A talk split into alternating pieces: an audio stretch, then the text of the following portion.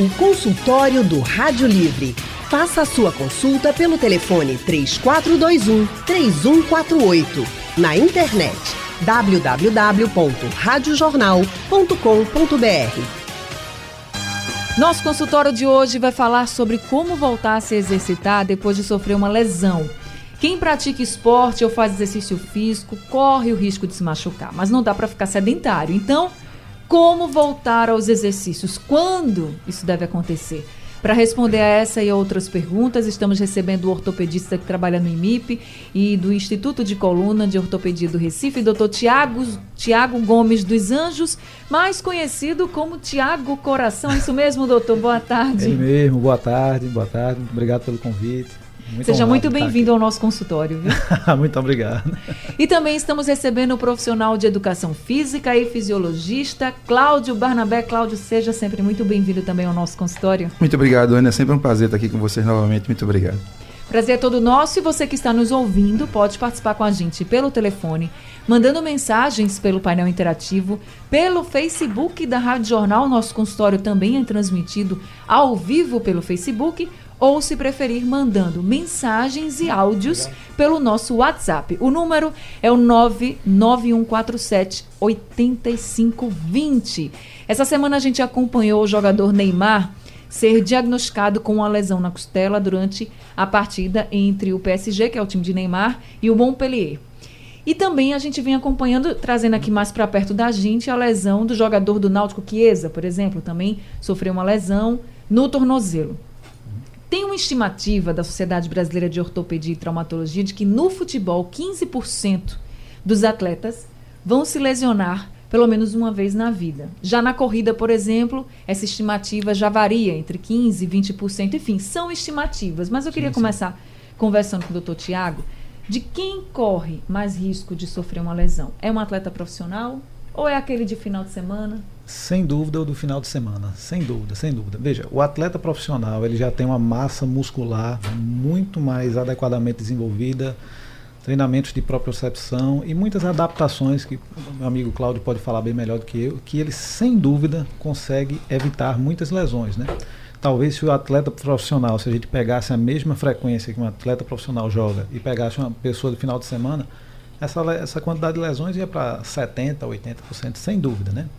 Então, é, o atleta de final de semana, via de regra, né, ele se lesiona porque ele não tem o preparo adequado para aquilo que ele está fazendo. Ele começa devagarzinho, vai pegando gosto pela coisa, competitividade entra na mente e aí acaba exagerando um pouquinho na dose, é, sem dúvida. E por que eu comecei por aí? Porque muita gente pode achar isso é coisa somente de jogador, isso é coisa somente de quem disputa uma maratona. E não é bem assim. Por exemplo, Cláudio, na academia, a pessoa que está começando a fazer exercícios, está começando a ter uma rotina, ou até que já faz e aí entra numa competitividade como essa que o doutor Tiago colocou. Na academia também há um risco de lesão? Em qualquer exercício há um risco de lesão?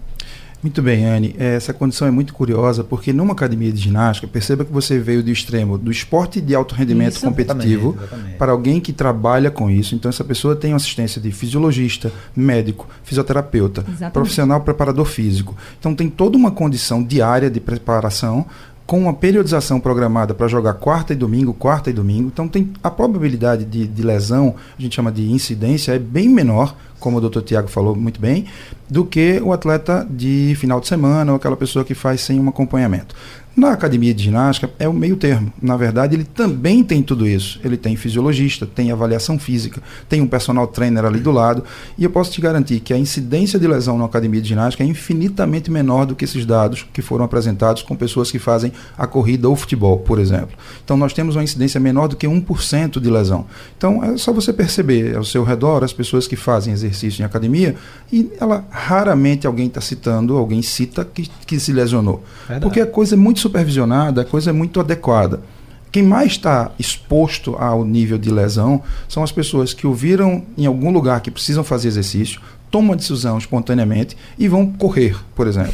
A gente escutou durante muito tempo: ah, a corrida é bom para tudo. A corrida é um excelente exercício para quem pode correr. Então, na verdade, há de se fazer uma, uma preparação anterior para a corrida. Indivíduos com sobrepeso, indivíduos com obesidade, têm uma, uma, uma forte. É, é, tem uma, uma condição de de, de, de forçar demais as articulações inferiores, como tornozelo, joelho, quadril, porque carregam uma massa gordurosa que não está preparada para isso. Então precisa fazer um trabalho prévio de musculação, um trabalho de fortalecimento muscular, para poder evitar essas lesões. Então a gente falava aqui um pouco antes de começar sobre as lesões de core, que são as regiões do quadril. Então, é, musculatura das costas, musculatura abdominal. Então, voltando à sua pergunta inicial, é, a incidência em academia de ginástica é muito baixa é, porque existe toda uma preparação. O que a gente pre, é, é, prima o tempo inteiro é procurar uma avaliação física para se submeter a um programa de exercício.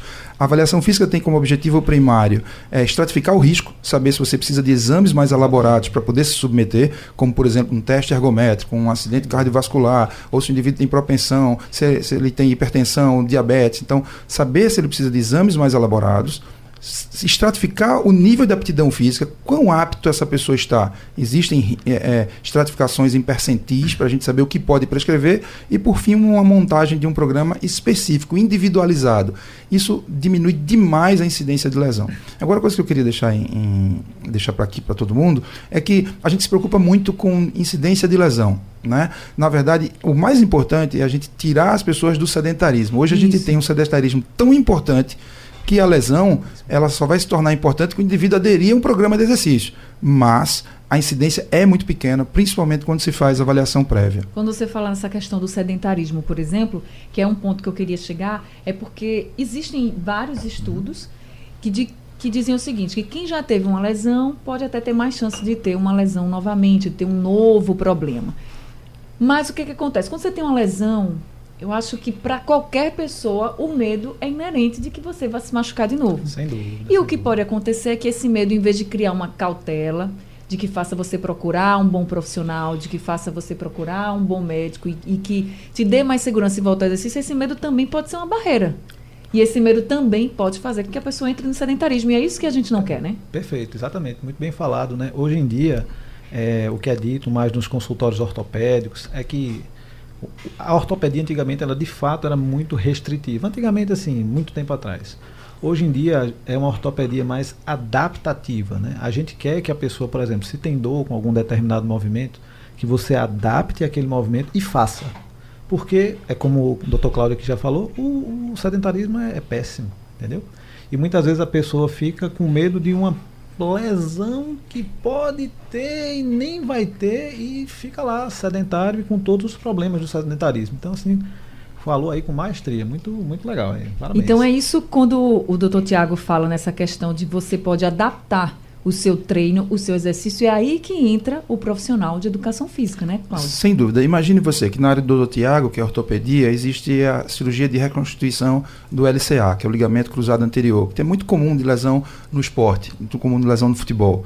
Então, é, esse, lesão se rompe por alguma, algum trauma, alguma batida, uma falta no esporte, e ele é reconstruído por um ortopedista cirurgião como é o caso do Tiago aqui. Então o que acontece? O paciente tem medo de voltar a fazer exercício e quando na verdade a coisa básica, primária, é fortalecer aquela musculatura e muitas vezes, depois da reconstituição, esse joelho fica mais seguro do que o outro. Às vezes ele tem uma frouxidão ligamentar no outro joelho e o da cirurgia fica mais seguro. Isso, e esse paciente pode ter sim um certo cuidado em voltar a fazer exercício. Não pode virar trauma. Isso também acontece na área da cardiologia. Então, o paciente tem um, um acometimento cardíaco, um infarto, e ele precisa fazer a reabilitação cardíaca pós-intervenção cirúrgica.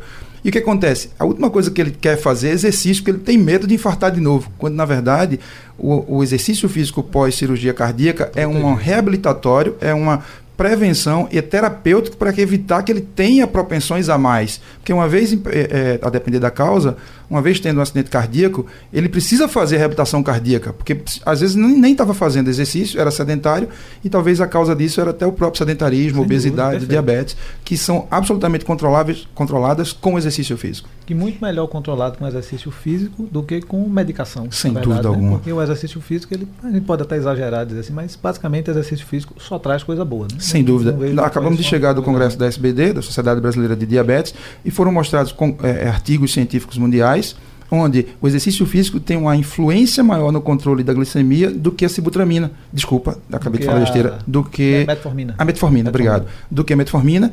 É, e, inclusive, a metformina atrapalhando os benefícios da secreção de miocinas, que são substâncias anti-inflamatórias do exercício físico. É, então, na é, verdade. A pessoa fica com mais dor, né? Exato. Corroborando com o que você está dizendo, o exercício físico é sim também prescrito com aspas, um medicamento. Faz parte da terapia. E, e assim deve ser pensado como voltar a se exercitar depois de sofrer uma lesão. A gente está recebendo aqui o profissional de educação física e também fisiologista Cláudio Barnabé e o ortopedista doutor Tiago Gomes dos Anjos. Se você não está reconhecendo esse nome, você vai reconhecer agora. É Tiago Coração, é assim que ele é conhecido pelos pacientes. Né? Amado né? pelos residentes. Né? Olha aí, amado pelos residentes. Então, vamos começar falando sobre as principais lesões que mais acontecem, tanto no esporte como no, em outros exercícios. Doutor Tiago, sou como especialista em coluna, que tipo de lesões aí pode acontecer? Isso, veja.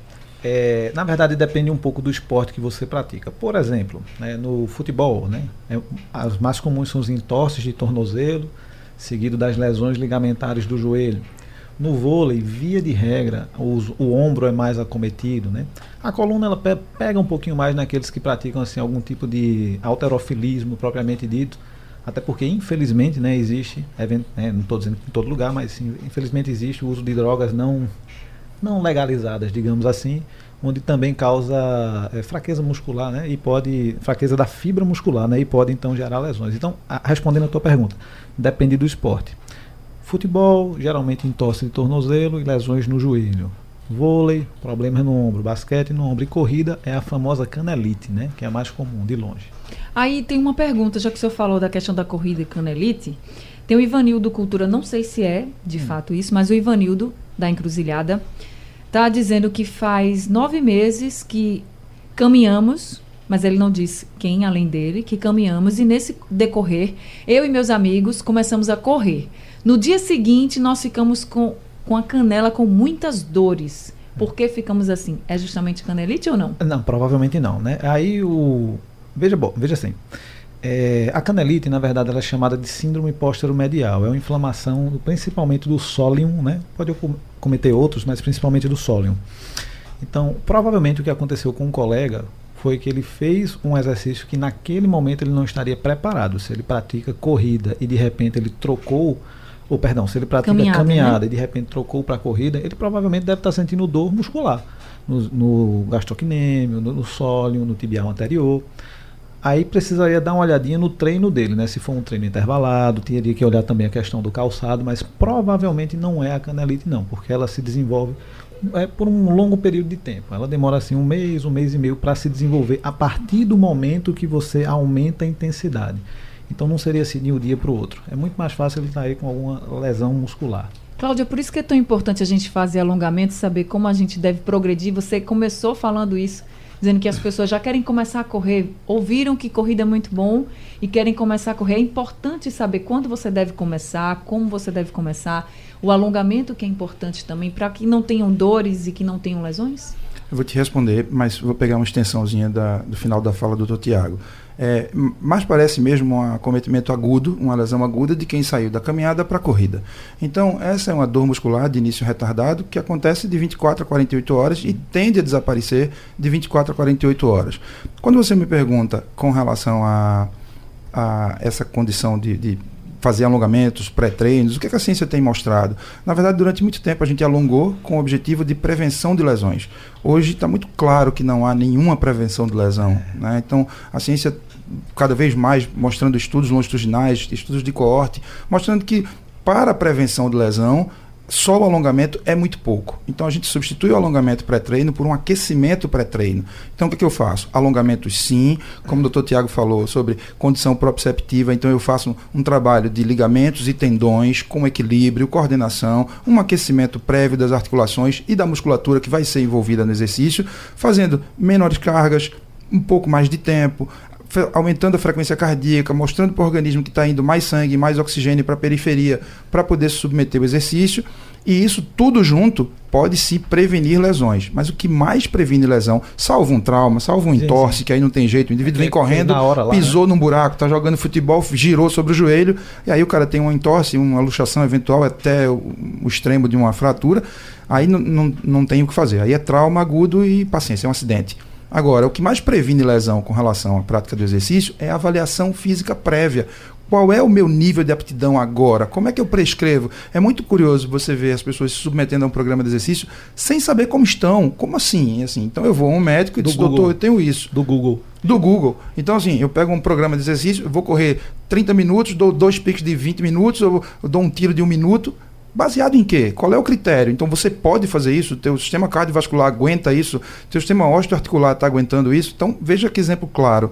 O indivíduo saiu de uma caminhada, ele e os amigos, segundo a, a, sua pergunta, eles saíram de uma caminhada e foram correr. No outro dia, dor muscular. E então, essa dor muscular é benigna ou é maligna? Foi só uma dor muscular de início retardado, uma adaptação natural ao exercício, ou tem lesão no meio? Então é muito complicado. Sem avaliação prévia, é muito mais incidente é, a condição de lesionamento, de lesionar. Como você deve voltar, como e quando né, você deve voltar a fazer exercício depois de sofrer uma lesão? A gente está recebendo aqui o doutor Tiago Gomes dos Anjos, ele é ortopedista e também o profissional de educação física e fisiologista Cláudio Barnabé. É, a gente falou no bloco anterior sobre a questão da entorse, por exemplo, que é uma lesão mais leve, vamos sim, dizer sim, assim. Sim e quando acontece da pessoa ter uma entorse ou qualquer outra lesão, logo no começo, um do, dos instintos é que você coloca gelo, né? Muita gente que está nos ouvindo agora diz, ah, eu boto um gelinho, melhora e eu volto a fazer e tal. Quando é muito leve, fora certo, pode ser até que dê certo. Mas eu queria falar com o doutor Tiago que na medicina esportiva existe o tal do protocolo Price, não é isso? Isso, exato. E o gelo está incluso. É, Para as pessoas que estão nos ouvindo, o protocolo Price, ele traz cinco procedimentos que a pessoa deve fazer de imediato, assim no tratamento de uma lesão e não descarta que você tem que ir ao médico, tá, gente? Não, então, não descarta não. Queria que o senhor falasse um pouquinho desse protocolo e dizer que se é certo mesmo a gente teve uma entorse, virou o pé, enfim. Sem dúvida. Se colocar perfeito. gelo é realmente certo. Veja, é um, um, excelente protocolo, né? O PRICE significa P de proteção, o R de rest, o ICE, a palavra ICE, né, de gelo mesmo, ICE, o C de compression e o ED Elevation. Então, realmente é isso que a pessoa faz. Se você tem uma lesão aguda, você naquele momento mesmo, você começar a seguir, seguir isso, sem dúvida, você vai ter me menos, menos sintomatologia e vai facilitar até o tratamento do profissional que vai te acompanhar. Né? Isso não exclui você ser avaliado por um profissional, mas sem dúvida, vamos dizer assim, seria um meio emergencial, uma medida emergencial muito, muito boa mesmo. Vale a pena só salientar a questão do gelo, né? Que às vezes isso entra em debate, né? Porque do ponto de vista, assim, você fez a crioterapia, então em tese você está contraindo um pouquinho os vasos, você está levando menos irrigação para aquele local. Algumas pessoas dizem, poxa, então se está chegando menos, pouquinho menos irrigação naquele lugar, pode piorar. Mas não é isso que a ciência vem mostrando, não. Pelo contrário, vem mostrando que o gelo é bom, entendeu? Faz bem. Eu acredito que dependendo da gravidade da lesão é que vai dizer o tempo que a pessoa pode ou não voltar a fazer o exercício. Sim. Por exemplo, se precisar de uma cirurgia, claro que vai precisar de sim, outros sim, procedimentos. Mas no geral, como é que o, quais são os, as fases de uma boa recuperação, doutor? Rapaz, essa é uma pergunta um pouco capciosa, porque veja só, na verdade a gente fala de lesão. Ai, meus residentes, se eles estiverem me ouvindo, veja, a gente fala assim, lesão, lesão, mas a gente precisaria definir, né? Lesão em que? É uma lesão muscular? É uma lesão ligamentar? É uma lesão óssea? A fratura é uma lesão óssea, né? Então, por exemplo, se a gente pensar assim numa lesão ligamentar, via de regra, via de regra, 15 dias. Lesão muscular, depende muito do grau da lesão, pode ter sido apenas uma distensão com ou ruptura parcial, ruptura total. Na distensão, Geralmente é menos, perto dos 10 dias a pessoa consegue praticar, praticar uma atividade mais leve. Né? O atleta profissional até demora mais um pouquinho, mas o atleta normal, eu, você, assim, do final de semana, se bem que você não sei, né? Se é final de semana, né? Mais ou menos, também sou do final de semana, mais ou menos. É atleta, é atleta. É, e a óssea, aí vai depender, por exemplo, se precisou operar, depende um pouquinho da cirurgia, mas via de regra, as cirurgias atuais, elas querem a carga o mais precoce possível, né? A consolidação a gente coloca aí por volta aí das 6 a 8 semanas, mas a carga em si, muitas vezes a gente já começa com 48, 72 horas. Entendeu? Como voltar a se exercitar depois de uma lesão? A gente está recebendo aqui o ortopedista, doutor Tiago Gomes dos Anjos, e também Cláudio Barnabé, que é profissional de educação física e fisiologista. Quem está na linha com a gente é o Roberto do Bairro Novo. Roberto, boa tarde. Boa tarde a você e todos os ouvintes.